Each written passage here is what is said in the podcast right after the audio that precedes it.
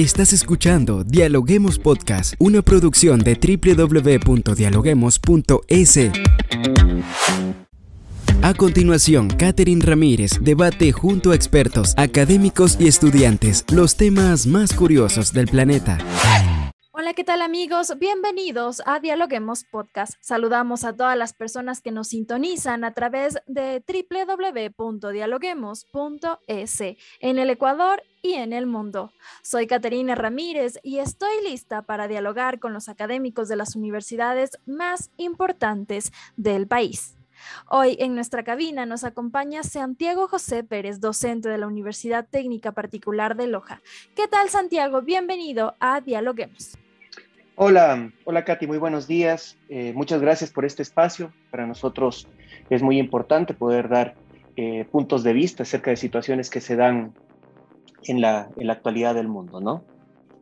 Así es, Santiago, y vamos a hoy a dialogar sobre un tema bastante complicado que creo que hay que tratarlo y abordarlo profundamente y también eh, creo que este es el espacio ideal para que nuestra comunidad conozca qué es lo que está pasando entre Rusia y Ucrania. Y precisamente el presidente ruso Vladimir Putin anunció la mañana del jueves una operación militar especial en el este de Ucrania. Inmediatamente después se escucharon las primeras explosiones en diversas ciudades ucranianas que ha dejado hasta la fecha decenas de fallecidos.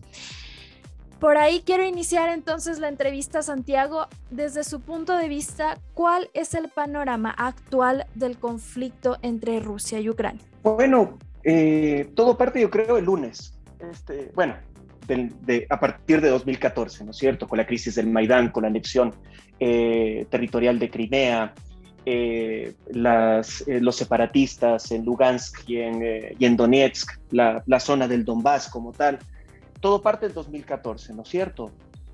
Eh, pero ahora, el, este lunes, yo creo que, que eh, fue un punto de inflexión en cuanto al, al, conflicto en general, ¿no es cierto? Con la, con la declaración unilateral de, de, independencia por parte del presidente ruso Vladimir Putin de las repúblicas ahora populares de Lugansk y Donetsk, ¿no es cierto? Entonces, ese eh, yo creo que tenemos que partir por este punto, ¿no es cierto? Eh, las, las, siguientes eh, eh, situaciones que se dieron en cuanto al discurso de Putin también indicando que enviarán tropas a estas zonas para poder pacificar la, la zona, evitar el, genocidio, etcétera, o evitar el conflicto, pues como podemos ver en este momento son, fueron una simple pantalla para desviar de cierta manera eh, la intención real de la, de la, intervención rusa en estos lugares. Eh, como pudimos ver, la madrugada de, hace unos días eh, comenzaron las, las, acciones bélicas y en este momento ya se encuentran, de hecho, en, en Kiev, la capital, ¿no es cierto? Y comenzaron, como usted bien lo indicó, con una serie de, de respuestas hacia objetivos militares en diversos lugares de, Ucrania. Entonces la, situación es, la situación geopolítica es, es muy complicada porque Rusia está dispuesto a todo por el todo en este momento. No sé si, si podemos darnos cuenta que la, que la, esta, este, esta aspiración de retomar su papel como una potencia hegemónica en el mundo, añorando por supuesto la, la era soviética, eh, toman fuerza con estas demostraciones de poderío militar y las amenazas de que si es que cualquier eh, otro país, otra potencia, otra organización como la Organización del, Tratado del Atlántico Norte, o la OTAN, eh, u, otra, u, otra, u otra fuerza extranjera, por así decirlo, intente irrumpir con la seguridad o con, los, o con las acciones bélicas que se están dando en este momento, pues eh, se verán ante, ante eh, consecuencias nunca antes vistas, como lo, como lo, indicó Putin. Así es, Santiago. Bueno, eh, hemos dado un breve contexto de qué es lo que sucede, pero también hablamos de muertos, Santiago, tanto civiles como militares. Justamente el jueves en la madrugada, ¿podría este conflicto convertirse en una tercera guerra mundial? Bueno, e, este conflicto obviamente, aunque hay, fíjense que existen analistas y personas en el mundo que creen que esto todavía no es un conflicto internacional, ¿no es cierto? Eh, lo, que, lo que está pasando en este momento en Ucrania eh, puede considerarse como una violación extrema al derecho internacional, eh, acabando con los acuerdos de Minsk, Minsk, Minsk 1, Minsk, Minsk 2, eh, un atentado contra la soberanía de Ucrania, contra la integridad territorial de Ucrania. A pesar de que en estos territorios, Lugansk y Donetsk, existe eh, un, juego de intereses ahí, ¿no es cierto?, eh, entre las, estas personas o estos separatistas prorrusos. pero ahora el conflicto se extendió a todo el territorio nacional. no sé hasta qué punto esto vaya, vaya a llegar a una escalada del conflicto que vaya a involucrar otros sectores internacionales. Pero me refiero que este ya se convirtió en un conflicto internacional por el involucramiento de otras potencias, eh, los Estados Unidos, todas las, todas las, todos los miembros de la Organización del Tratado del Atlántico Norte, que ya han puesto eh, eh, amenazas, ya se han pronunciado con amenazas en relación a sanciones económicas contra, contra Rusia, ¿no es cierto? Eh, eh, entre las más importantes, el sistema de pago SWIFT, por ejemplo, o eh, algo que ya, que ya, ya se pronunció Alemania en relación al, al, al gasoducto Nord Stream 2, ¿no es cierto? Perfecto, Santiago. Bueno, ahí hablábamos un poquito también de Estados Unidos, eh, de Francia en sí, el papel importantísimo que también juega la OTAN dentro de este conflicto eh, ya internacional, como bien lo mencionaste, Santiago. Esta guerra también es tecnológica. La inteligencia artificial juega un papel súper importante en este conflicto actual. ¿Es así? Eh, no sé si la inteligencia artificial, que no es un tema que domino, pero lo que sí está pasando en este momento es que es una, es una, guerra, es una guerra híbrida, ¿no es cierto? Si pudimos, si pudimos ver hace unos, eh, hace unos, lo que ha pasado, los, los momentos de tensión que hemos vivido eh, durante todos estos años en relación a este conflicto internacional que llegó a, su a desencadenar en, una, en un conflicto bélico eh, con una invasión por parte de Rusia. pero eh, existieron también campañas de, desinformación y no solamente podemos culpar a los, a los rusos de esto. Eh, existen, existen campañas de información por parte de, ambos bandos, ¿no es cierto? tanto de occidentales como, como rusos en este caso, ¿no es cierto? Han existido muchísimos ataques cibernéticos que han, em, que han intentado eh, bloquear al, al, gobierno ucraniano, ¿no es cierto? bueno, han existido algunas cuestiones y por eso, por eso se ha dicho que esta, esta ha sido eh, una guerra eh, no convencional, por así decirlo, eh, una guerra híbrida, ¿no es cierto?, que maneja un tema, un tema bélico militar, netamente, y por otro lado, otro tipo de, armas como son las cibernéticas, como usted bien lo señala. Las campañas, usted como todos sabemos, las campañas de información no se manejan muchas veces por personas, ¿no es cierto? Sino por, eh, eh, por inteligencia artificial, por, eh, por, todos estas, por todos estos centros de, de, de, los bien llamados trolls y cuestiones así, ¿no es cierto? Que lanzan mensajes en un momento específico ante una situación específica, ¿no es cierto? para crear una tendencia en relación a esa, a esa situación. Eso puede pasar también, ¿no?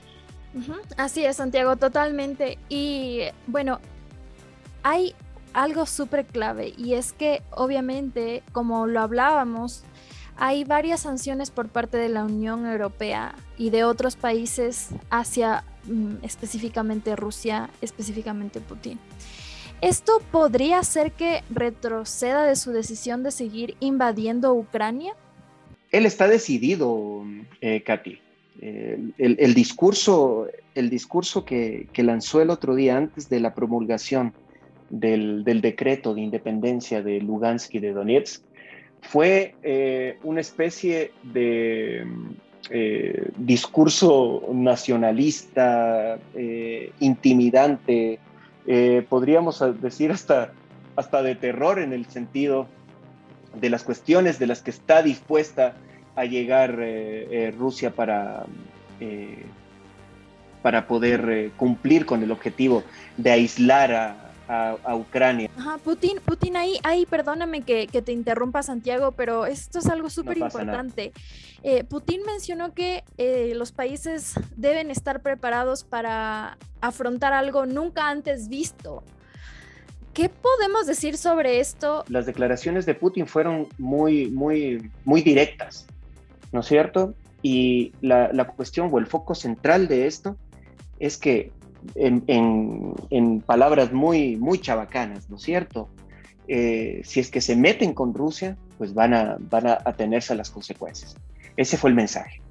Cualquier, cualquier país de cualquier lugar del mundo que intente interponerse en el camino en este momento de Rusia, va a tenerse las consecuencias y esas, esas consecuencias pueden ser devastadoras para el mundo. ¿Qué pasaría, Santiago, ¿Cómo afectaría esto a la región, no solo a la región, sino también al mundo, este conflicto? Bueno, lo estamos, yo creo que lo estamos viviendo. Eh, ayer miré ya las, las primeras, las primeras eh, afectaciones que tiene el comercio ecuatoriano, por ejemplo, con el banano, con las flores, eh, con otro tipo de productos que tienen un mercado importante en Rusia o en Ucrania. Ayer no se disparó el precio del petróleo, pero sí eh, subió de forma considerable. Entonces, eh, recordemos que, Rusia es un proveedor de, recursos naturales a Europa, eh, tanto petrolíficas, petroleras como, petroleras como, como gas, ¿no es cierto? Se, calcula que más o menos el 30% del consumo de, la, de, la, región europea está eh, se, eh, viene desde, desde Rusia, ¿no? Entonces, bueno, ahí podemos ver, eh, Rusia también ah, es, la, es el mayor productor del mundo de trigo, ¿no es cierto? Entonces, con todas estas sanciones, yo, creo, yo creo y está sucediendo que los precios del petróleo, por ejemplo, se dispararán. Los precios del, gas también en Europa entonces hay algunas cuestiones que, ya se están viendo y que se verán a futuro eh, con este conflicto, ¿no es cierto? No, no debemos de, no reconocer que Rusia, aunque es la onceava economía del mundo, si no me falla la, memoria, eh, más o menos a la par de la, de la, eh, economía italiana, si no me falla la memoria, y perdónenme si, si estoy mal en el dato, pero es una de las grandes superpotencias del mundo, ¿no es cierto? Entonces, eh, eh, hay, que, hay, que, hay que estar eh, atentos a lo que pueda pasar. Perfecto, Santiago. Muchísimas gracias por, este, por acompañarnos en este espacio de Dialoguemos.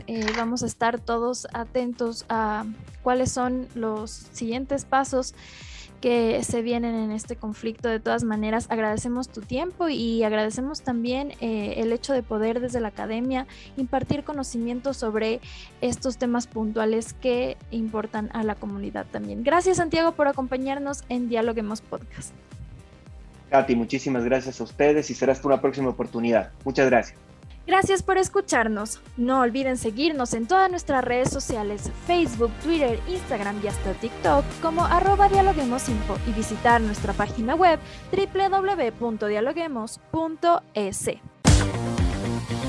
Esto fue Dialoguemos Podcast. Escucha todos los programas de Dialoguemos Podcast en www.dialoguemos.es. Suscríbete para no perderte ningún episodio. Estamos en Spotify. Sigue escuchando Dialoguemos Podcast, el nexo entre la academia y la comunidad.